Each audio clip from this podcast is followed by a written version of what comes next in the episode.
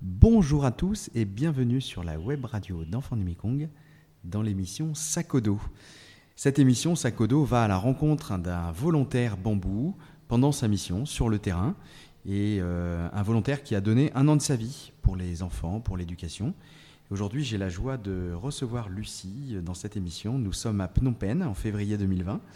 Lucie euh, vient de Carquefou, elle a 23 ans et euh, après ses études, à la fin de ses études, elle a décidé donc de, partir à l'aventure.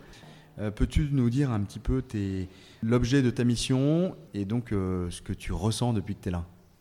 Alors moi je suis dans un centre qui s'occupe des étudiants à Phnom Penh. Euh, je suis responsable de la formation humaine et des activités extrascolaires de ce centre. Ça veut dire que je coordonne les cours. Ils ont plein de cours qui sont en lien avec la formation humaine. Donc il y a des cours de géographie pour les premières années, par exemple, des cours de culture générale, des cours d'histoire, euh, de réflexion sur euh, le bonheur, les vertus, plein d'autres petites choses qui sont en lien avec ça. Et je ne donne aucun des cours directement, mais c'est moi qui coordonne leurs différents fonctionnements. Alors, pour qu'on comprenne, ces étudiants donc, euh, sont logés et nourris dans le centre. Ils euh, vont à l'université, d'ailleurs dans des cursus distincts, ingénieur, euh, droit, etc. Et dans le centre, ils perçoivent une formation complémentaire que tu leur dispenses. C'est ça. Ou que tu coordonnes en tout cas. Voilà, je coordonne, je ne dispense rien du tout directement. Ils ont trois types de formations.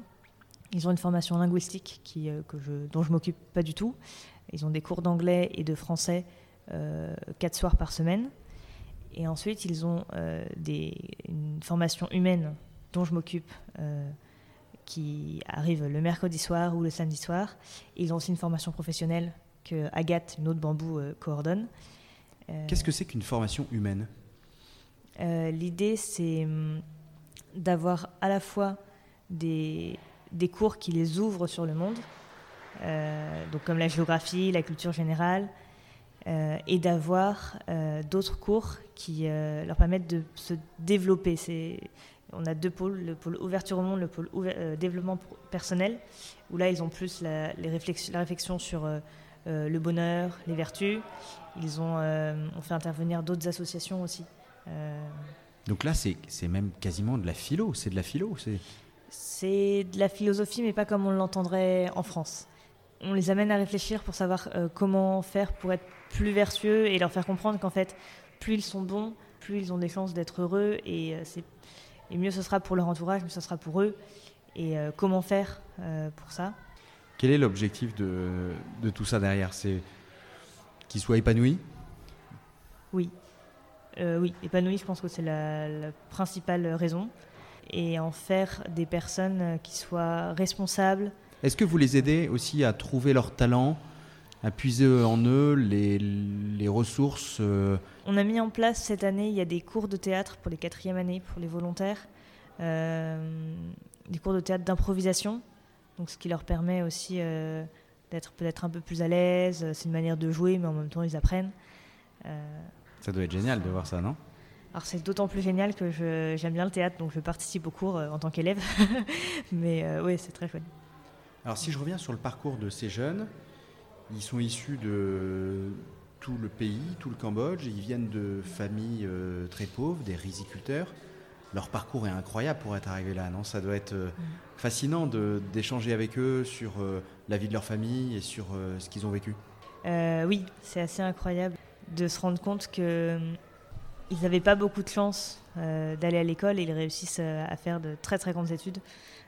Et je ne sais pas s'ils en sont assez fiers aussi. Euh, enfin, ils doivent en être fiers, mais ils se rendent compte du chemin parcouru. Mais c'est aussi à nous de leur dire que c'est vraiment. Enfin, les féliciter pour ça parce que. Les féliciter les valoriser. C'est un immense travail. et d'apprendre à se valoriser aussi vers l'extérieur. Oui.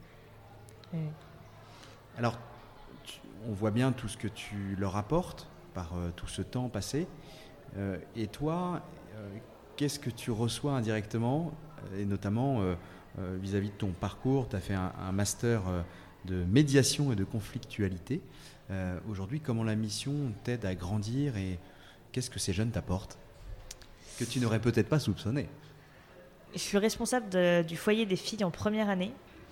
Et, et ça veut dire que tu vis avec elle? Je Ça veut dire que je vis avec elle. Tu es un peu la maman de... Je suis complètement la maman. De fait, elle m'appelle maman. De combien de jeunes filles? 17. 17 jeunes filles Oui, c'est beaucoup. Donc ça, c'est une deuxième mission. Tu dois veiller à ce qu'elles rentrent bien, à ce qu'elles fassent bien leurs leur devoirs Oui, alors les devoirs, c'est fait. Euh, c'est pas trop besoin de le vérifier, mais oui, à ce qu'elles soient bien présentes euh, aux, bonnes heures, euh, à ce qu'elles éteignent les lumières à la bonne heure aussi et qu'elles ne, qu'elles ne se couchent pas trop et tard. À créer un esprit de foyer. À créer un esprit de foyer, à faire respecter les règles aussi d'enfants du Mekong. Jouer avec elles. Tous les dimanches soirs, on a un dîner, forcément, on dîne tout ensemble et après on, regarde un film ensemble ou, euh, on fait des jeux ensemble. Et je dirais qu'à ce niveau-là, euh, enfin, je suis responsable du foyer au, sens très fort. Je suis vraiment responsable d'elle et je le ressens très fortement dans le sens où quand il y en a une qui est malade, je me dis oh mon dieu mais qu'est-ce qu'il faut faire? Est-ce qu'elle a juste un petit mal de tête ou est-ce que c'est un peu plus grave? Il y a quelques jours, j'étais pas encore rentrée. Elles m'ont appelé en me disant qu'il y en avait une qui, qui avait de la fièvre, qui avait mal à la tête et euh, je me suis dit, bon, ça va, c'est pas trop grave. J'essayais de les calmer. Et après, on me dit, oui, mais elle a aussi du mal à respirer. Et euh, ça m'a fait un peu peur parce que bon, c'est du mal à respirer, c'est quand même embêtant. Et je suis rentrée et en fait, elle avait juste le nez euh, bouché. Donc forcément, c'était normal qu'elle ait du mal à respirer, mais il n'y avait absolument aucune raison de paniquer. Mais, mais voilà, c'est responsable d'elle au niveau, que ce soit de la santé, au niveau de si elles vont pas bien, il faut que je sois présente pour elles aussi pour leur remonter un peu le moral, voir ce qui va pas. Et, euh, et c'est pas évident parce qu'avec 17 filles, c'est euh, compliqué d'avoir euh, une attention particulière pour, pour tout le monde. Et, Parmi ces 17 filles, est-ce qu'il y en a une dont le parcours t'a touché particulièrement? Particulièrement, ce que je trouve incroyable, c'est le courage qu'elles ont à, poursuivre ses études, à toujours énormément travailler et, à se dire qu'il faut qu'elles soient fortes. Il y en a une d'entre elles, sa famille l'a appelée le 31 décembre pour lui dire que sa maman était à l'hôpital et elle avait très très peur euh, pour sa maman. Elle sentait qu'elle était, euh, elle se sentait responsable de sa maman en se disant euh, chez moi il n'y a personne qui va vraiment prendre soin d'elle. Elle pensait pas que son père ou son frère allait prendre soin d'elle, à la rigueur sa tante, mais pas pas vraiment d'autres personnes. Et elle avait vraiment vraiment très peur pour elle. Et, elle m'a dit mais il faut que je sois forte. C'était le 31 décembre, on était en train de de préparer une petite fête pour, euh, pour le nouvel an, tout ensemble. Et euh, elle m'a dit non, non, mais je veux participer à la fête, il faut, il faut que je sois forte. Euh, je, non, non, je vais pas rentrer chez moi pour la voir. Elle sera contente que, de savoir que j'étudie ici. et, il faut pas, il faut que je, reste forte. Et, et, c'est impressionnant parce que moi je trouve qu'elles sont fortes au quotidien. Elles étudient loin de chez elles, ce qui est très rare. c'est très difficile pour les Khmers d'être très loin de chez eux. Et Phnom Penh, euh, la plupart d'entre elles viennent du nord-ouest du pays. Phnom Penh, c'est plutôt dans le sud. Euh, c'est vraiment très loin. Ils rentrent très rarement chez eux et, euh, c'est difficile. Le, manque de la famille est très présent. Et quand quelques semaines plus tard, elle a été en vacances, elle pouvait rentrer chez elle et elle m'a dit non mais je ne vais pas rentrer parce que ma maman va mieux et elle m'a dit que je, pouvais rester étudier ici et, et c'était plus important mes études c'était le principal c'était c'est ce, qui, ce sur quoi il faut que je me concentre. Donc, euh. Je pense que ce type de témoignage doit faire réfléchir pas mal de nos étudiants en France. C'est merci de nous avoir partagé ça. Est-ce que tu as un dernier message à faire passer à nos auditeurs euh, ou une requête euh, Tu es libre de dire ce que tu veux. Ce qu'on peut dire, c'est qu'on ne se rend pas toujours compte que on, donne, quand on parraine un enfant, on, on donne un tout petit peu d'argent tous les mois et c'est un effort et on ne se rend pas compte euh, de est-ce que ça va vraiment changer sa vie ou pas? Et pour certains élèves, ils iront peut-être pas très loin dans leurs études, mais, euh, mais pour d'autres, ça peut. Ils peuvent aller vraiment très très loin et faire des choses euh, qui réellement peuvent aider leur famille après. Il y a quelques jours, je suis allée avec des travailleurs sociaux dans un programme où il y a des, des parrainages et on a déjeuné dans la famille d'une ancienne filleule qui avait fait des études supérieures et ça m'a fait très plaisir de voir qu'elle avait, euh, sa famille avait une très belle maison. Et je pense que quand ils ont commencé le parrainage, la maison devait être loin d'être aussi belle.